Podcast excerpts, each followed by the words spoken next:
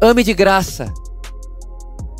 Ame por amar. E é muito interessante essa informação que ah, quando Jesus ele começa o seu ministério ali, né, os seus três anos de ministério, de ação mesmo, fazendo discípulos, pregando o evangelho, curando as pessoas, logo no início alguém chega para ele e fala: Jesus, e aí, o que, que é importante na vida? Como que você resume a lei? E aí no começo da caminhada ali de Jesus com seus discípulos, Jesus responde, ó, ama, ame a Deus de todo o seu coração e a seu próximo como você mesmo. Ou seja, Jesus mantém o discurso do, da época. Essa fala, ame a Deus e ame ao próximo, já existia. E Jesus sabia que o ser humano precisa de referência. E como Jesus acabou de, de se expor publicamente, Jesus não tem como, ali na sua primeira aparição pública, dizer: vocês precisam amar como eu vos amo, porque não tem referência de como você ama Jesus. Então, no começo da caminhada ali de Jesus com seus discípulos, Jesus disse: sim, ame a Deus de todo o seu coração e ame ao próximo como a você mesmo. Mas vem andar comigo. E aí, depois de três anos de caminhada, depois de três anos dormindo e acordando junto, comendo junto, vivendo junto, depois de três anos os discípulos vendo como Jesus tratava o pecador, a religião, o mundo, o dinheiro, vendo como Jesus lida com a vida, depois de três anos, Jesus, em João capítulo 13, olha para os discípulos e diz assim: Olha, agora eu vou dar para vocês um novo mandamento. Eu vou, eu, agora eu vou traduzir para vocês tudo isso de uma outra forma.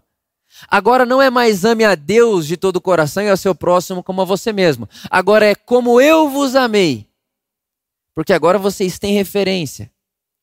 Como eu vos amei, amem uns aos outros. E mais do que isso, Jesus diz: e enquanto vocês amarem uns aos outros, o mundo vai reconhecer que eu sou enviado do Pai.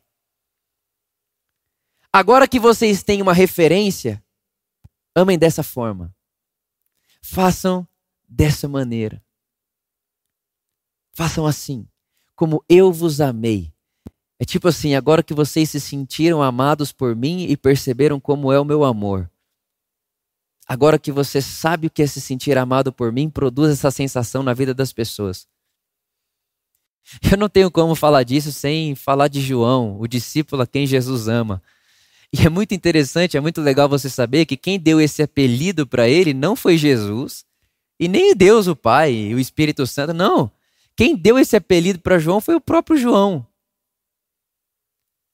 Não, não, teve, não tem uma mensagem que eu preguei mais do que essa. A que eu vou falar para você agora. João. João o único discípulo que estava ao lado de Jesus na cruz. O único. Estava João e mulheres. A mãe de Jesus, a irmã da mãe de Jesus. E João. O único que assistiu à cena da cruz. O único que viu esse espetáculo ou esse escândalo. João viu Deus em forma humana nu, pelado, pendurado no madeiro e mais do que pendurado no madeiro, Isaías capítulo 52, verso de número 14, diz que quando você olhava para Jesus na cruz, profeta Isaías profetizando, você olhava para Jesus na cruz, você não conseguia nem reconhecê-lo como ser humano, tão desfigurado que era a sua face. João viu essa cena. João percebeu esses. João viu, João viu a gota de sangue de Jesus caindo no chão. João ouviu Jesus dizendo: Pai, perdoa eles, porque eles não sabem o que fazem. Nessa situação, pendurado numa cruz, com o rosto desfigurado, cheio de sangue, João assistiu essa cena, João estava ali, João percebeu aquilo. Aquilo ali não foi algo que contaram para João. João não escreve a cena da crucificação como algo que contaram para ele. João escreve a cena da crucificação como algo que ele viu, ele visualizou. Estava diante dos olhos dele.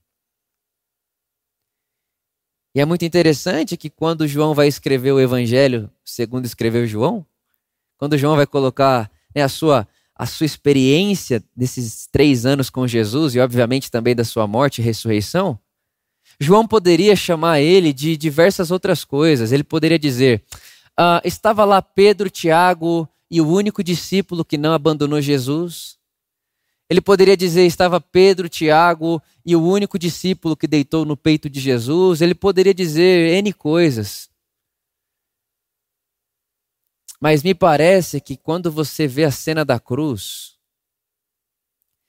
me parece que quando você enxerga a cruz e percebe o que, é a cruz, Deus em forma humana, nu, desfigurado, chicoteado, sangrando, nem parece um ser humano, e enquanto ele faz isso, ele faz isso porque me ama.